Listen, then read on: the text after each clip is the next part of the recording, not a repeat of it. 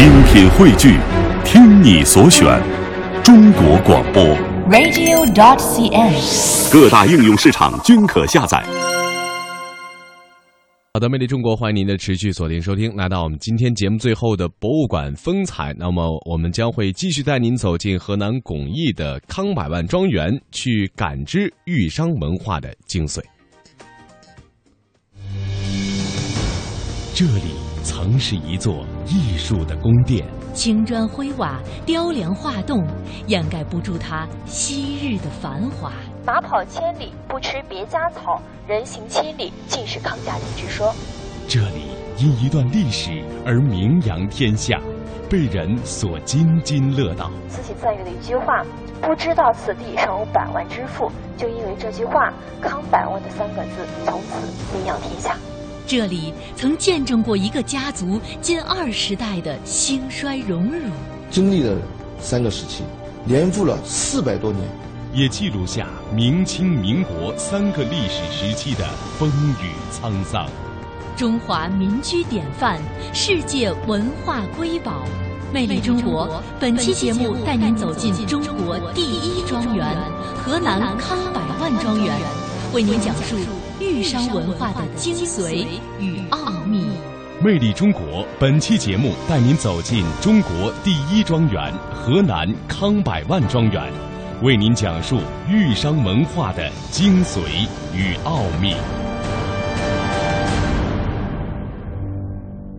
除了向客人们展示自己的迎客之道、商谈生意的迎客厅以及站房之外，康家当然也有自己的货品展示柜和银行。我们看到这里面呢，就是展出各个样品，康家的货样式，相当于一个我们现在所说的自选超市了，供往来客商在这里面选样品的。当年康家经营商品的种类是非常繁多的，有山东一些食盐、海产品，南方的生漆、茶叶、米酒、绸缎、瓷器，以及陕西的棉花、棉布、辣椒，河南一些土特产、药材等等比较多。就说这康家如果关起门来，它完全就是一个小型社会，可以自给自足、自产自销。当然，这个过去呢，主要是供往来客商在这边选样品，看过样品之后呢，对面钱庄交定金了。入银，对，有着校正、入银、结算等等。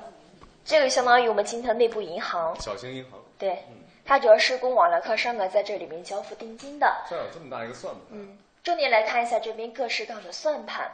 这算盘呢，最早出现于唐代，流行于宋代。当然，您看到这个历史算盘，它就起到一个监督的作用。就是说呢，当时一个账房主管在这算账，其他人都监督，由他来算。另外呢，主要是供往来客商一个方便了。如果您对他这里面算出来的算盘，就是说这个账目有所疑问，当然您也可以在这儿再次核对一下。呃，这个就是公众的，到时候就是如果你觉得你的账目不对，哎，我当时我就可以在外面把它拨一拨，自己来算一算，是吧？对，相当于今天的验钞机了。验钞机哦，嗯，哦，这个还可以拨一下。对。这个够大的这个珠子。嗯，立式算盘还可以放在门外当做一个银行的招牌。哦，起着监督，对监督的作用。您来看一下墙上挂的这个八卦算盘，它主要是两个作用，第一是用于镇宅辟邪，第二是装饰品。啊，这个这个是空的是吗？嗯，对，都是装饰品的作用。哦。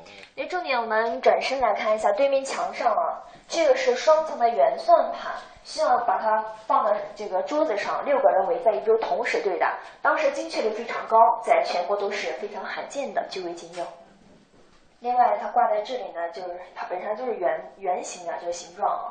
算盘本来就吉祥如意之称，放在这里象征着康家的生意财源滚滚。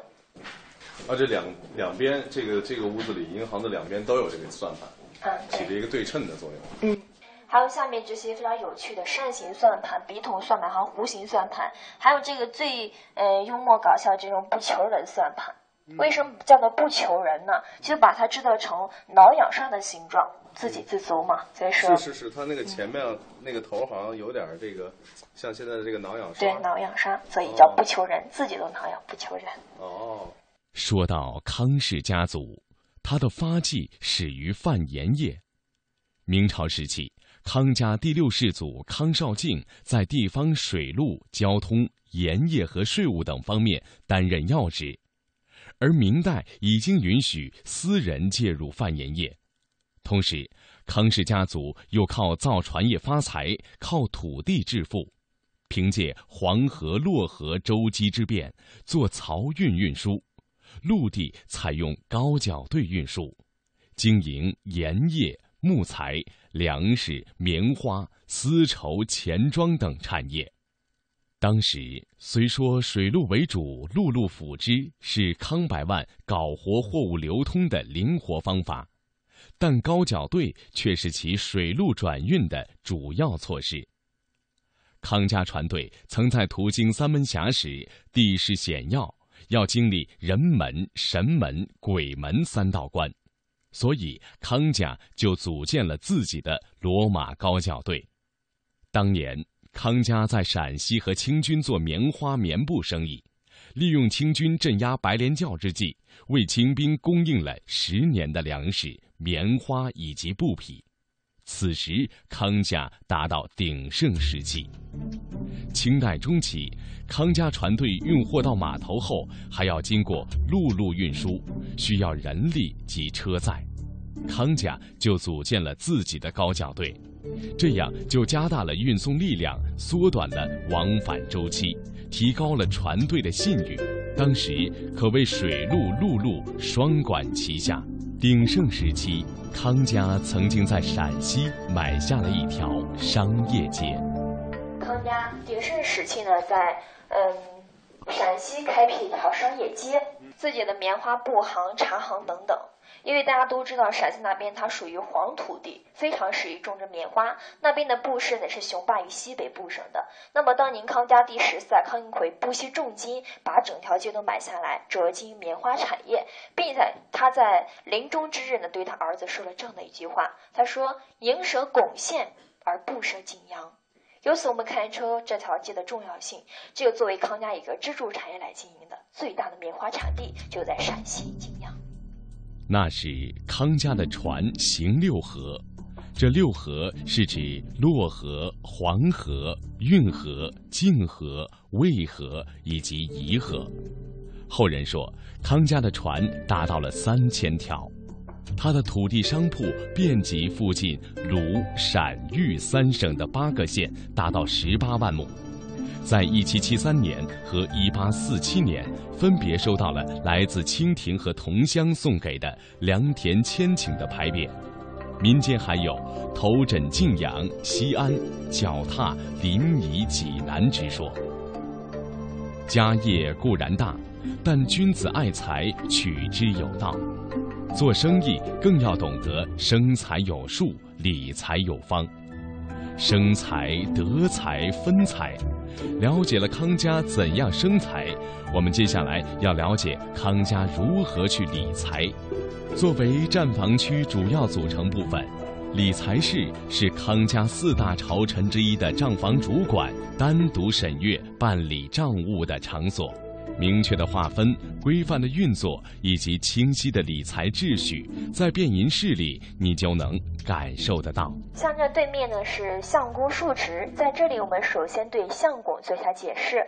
相是辅佐、帮助的意思，公是对古代男子的尊称。这个相公呢，相当于今天的财务总监这样的职位，而这里面就各地一些分号经理会来向总经理述职报告。休息地方，两室一厅，普通客房。接下来，重点到康家的财务重地进行参观一下。那您进来之后，我们看到首先这像拱券这样的结构，这主要是供晚上在这值夜班的一些保安人员临时休息的地方。晚上睡就睡在这儿。值班室。啊，就是一个嵌在墙里面的一个凿空的一个半椭圆形的状。嗯，对。他就在下面铺的东西，就可以在这睡了。对。那这晚上不冷吗？通风的这个。嗯，这是夏天。夏天啊，夏天啊。哦。像这里面呢，就是康家的便银室验钞房。今天之后为大家再现的是一组人物蜡像，它所反映的情况就是老相公再叫小相公如何辨认真假这个问题进行讨论。在古代呢，说看一个银子的真假，就是有三个方法：第一就是观其色，就是拿一个银子看一下外观的色泽程度；第二就是称其重。用小撑子来称一下它的重量。第三个呢，就需要用我们右边右手边这个工具了。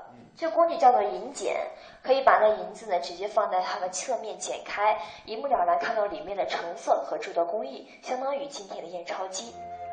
走出变银室，在导游的介绍下回头仰望，在屋檐下缘有一串长九点九九米的石刻算盘。据介绍，这也算是站房区的一块金字招牌。九点九九米的长度，也寓意着康家的生意能够长长久久。此时此刻，不得不感叹，几百年前康家人已经懂得利用建筑的优势为自己打广告的本事了。而相对于理财室，康家存放财富的金银库才是外界关注的焦点。因为这里是康家人存放金银珠宝以及贵重物品的地方。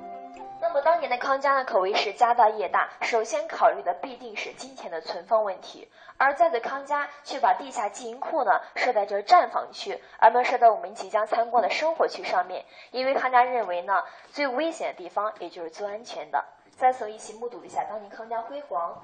这就是它的金银库，这是属于地下的。这是一个小门。哇塞，小心一点啊！啊。哇，这个好暗呐！嗯。哇。这是地下宝库。嗯。当然，这里面主要是分为四个区域：金区、银区、珠宝区，还有两个传唤口。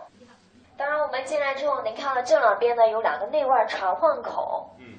这个内传唤起到一个决定性作用，非常重要。在古代呢，一会儿我们出去就会看到与它相应的一个通口，叫宝云洞。